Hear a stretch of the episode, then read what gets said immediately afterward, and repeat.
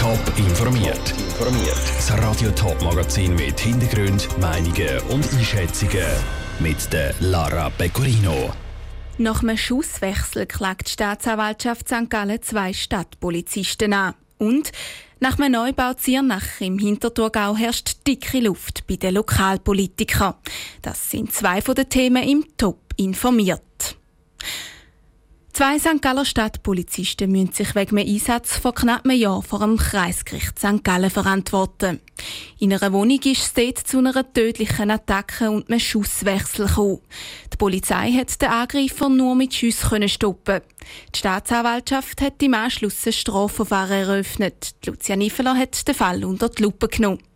Lucia, was sind jetzt die neuesten Entwicklungen in den Untersuchungen?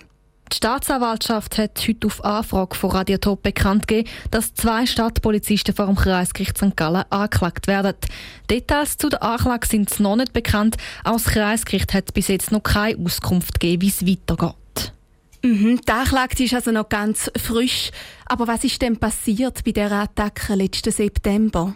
Vor einem knappen Jahr ist ein 22-jähriger Mann in der Stadt St. Gallen in eine Wohnung eingedrungen. Dort hat er mit einer Metallpfanne auf die 46-jährige Bewohnerin eingeschlagen. Die beiden Polizisten haben den Mann versucht zu stoppen. Der Mann hat aber nicht abgelassen von der Frau und immer weitergehauen. Schlussendlich hat die Polizei darum auf den Mann geschossen. Es ist also zum Schusswechsel gekommen. Was ist denn mit dem Täter passiert und was für Verletzungen hat das Opfer erlitten? Der Angreifer ist wegen der Schüsse nur am Tatort gestorben.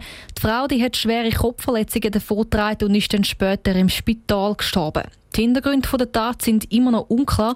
Gegen die zwei Polizisten, die im Einsatz gestanden sind, hat die Staatsanwaltschaft darauf ein Verfahren eröffnet. Jetzt ist es eben zur Anklage gekommen. Danke vielmals, Lucia. Schon der Herbst werden im neu gebauten Hornbach im Hinterthurgau örtlich Siernach Gartenartikel, Baumaterialien und Pflanzen über den Ladentisch gehen. Die momentan grösste Baustelle im Hinterthurgau ist im Endsport. Das Grossprojekt sorgt für eine durchmischte Gefühlslage. Jan Isler. In kürzester Zeit ist im Siernacher Nord an der Grenze zu Münchwilen das neue Ebnitz-Center aus dem Boden gestampft worden. Baubeginn war vor fünf Jahren. Der grau-orange Bau ist von der Autobahn aus nicht zu übersehen. Im Ebnitz-Center finden nebst dem Heimwerkermarkt Hornbach auch noch andere Läden und den Gastrobetrieben Platz. Für das Center ist eine Fläche von drei Fußballfeldern bebaut worden. Vorne war dort die Naturwiese. Es kann nicht sein, dass eine schöne grüne Wiese zubetoniert wird, sagte Michael Haldemann, Präsident der GLP Bezirk Münchwilen. Ich bin da eher ein bisschen der skeptischen Seite grundsätzlich, also vor allem so grosse Überbauungen, wo man wieder grosse äh, Bodenverdichtung hat, wo man viel Grünland, entsprechend wertvolles Kulturland verbaut. Für rote Köpfe hat das Projekt schon vor 15 Jahren gesagt. Bereits 2006 haben Siernacherinnen und Siernacher das Projekt mit einer Petition stoppen an der Volksabstimmung ist das Projekt dann vor dem Volk angenommen worden. Die Umfahrung Spangenhofen, die im Frühling das Jahr eröffnet worden ist, soll den Verkehrsfluss rund ums Center ein bremsen. Der Präsident der Siernacher SVP, der Christoph Stutz, sieht das Center im Hinterthurgau als eine Chance für den Wirtschaftsstandort. Was mir sicher gefällt an dem Hornbach ist, dass er sehr gut erschlossen ist, gerade mit der neuen Spangenhofen. Ist er sehr gut erreichbar. Dann haben wir die Autobahneinfahrt in der Nähe. Ich kann mir vorstellen, dass das Geschäft dass das sicher gut wird laufen. Spannend bin ich auf die zusätzlichen Mieter, die in dem Hornbach noch werden sein. Da bin ich gespannt drauf. Da hat bis jetzt noch nichts können lesen. Auf der Homepage vom neuen Ebnet-Center ist noch nichts veröffentlicht. Die Bauherrschaft Rima-Projekt AG aus Horn will sich dazu nicht äußern, lässt aber schriftlich festhalten, dass der Eröffnung im Herbst nichts mehr im Weg steht und sie momentan mit dem Innenausbau beschäftigt sind. Sie als Bauherrschaft wollen für einen möglichst guten Mietermix sorgen, können aber noch keinen Mieter konkret nennen. Der Beitrag von Jan Isler. Mit dem Fachmarkt werden auch neue Arbeitsplätze geschaffen. Das deutsche Unternehmen Hornbach hat schon über 100 Angestellte für den Standort Siernach ab Oktober eingestellt. Eigentlich tönt es nach dieser langen Corona-Krise fast ein surreal. Nach monatelanger Stille in der Kulturwelt sind das Winterthur ab morgen wieder jeden Abend Konzert. Und das eine gute Woche lang sogar gratis. Die Winterthurer Musikfestwoche geht nämlich über die Bühne. Der Co-Geschäftsführer der Musikfestwoche, der David Eck, hat der Vivian Sasso einen Blick hinter die Kulissen gegeben. Für viele Wintertourerinnen und Wintertourer ist es das Highlight vom Jahr, wenn endlich wieder die Musikfestwochen stattfinden. Das Jahr ist zwar alles ein bisschen anders. Wegen der Pandemie sind Konzerte nicht direkt in der Altstadt und das Publikum muss sich auch für die Gratis-Konzerttickets bestellen. Aber das Organisationsteam hat sich grösste Mühe gegeben, dem Charme vom Altstadtfestival treu zu bleiben. Es hat fast alle Programmelemente wieder drin, von Startrampen über Lauschung, über Kirchenkonzert, Musik im Museum. Die Sache hat alles wieder dabei. Es hat wieder feines zu essen und zu trinken von Winterthurer Original.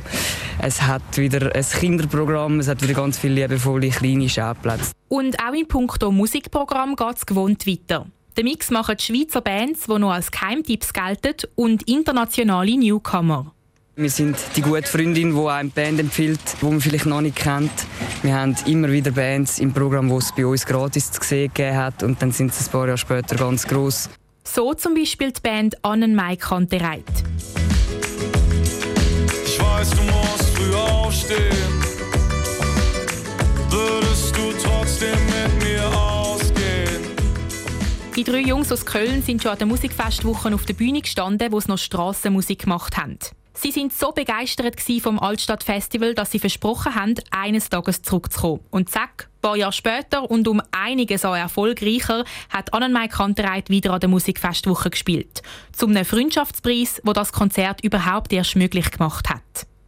Auf solche Freundschaftsgeschichten und die Hilfe von guten Seelen setzt das Musikfestwoche-Team, sagt der Co-Geschäftsführer David Eck. So ein grosses Gratisprogramm auf die Beine zu stellen, ist nämlich alles andere als einfach. Es ist eine Mischrechnung aus der Gastronomie, aus den Ticketeinnahmen vom Hauptwochenende und aus ganz vielen Leuten, die uns in irgendwelchen Formen unterstützen. Wir haben Gönnerinnen und Gönner, wir haben Firmen, die mit uns Partnerschaften eingehen. Die einen stellen uns ganz viel Material zur Verfügung günstig, die anderen unterstützen uns mit Know-how oder auch mal halt finanziell. Der David Eck von der Winterthurer Musikfestwoche im Beitrag von der Vivienne Sasso.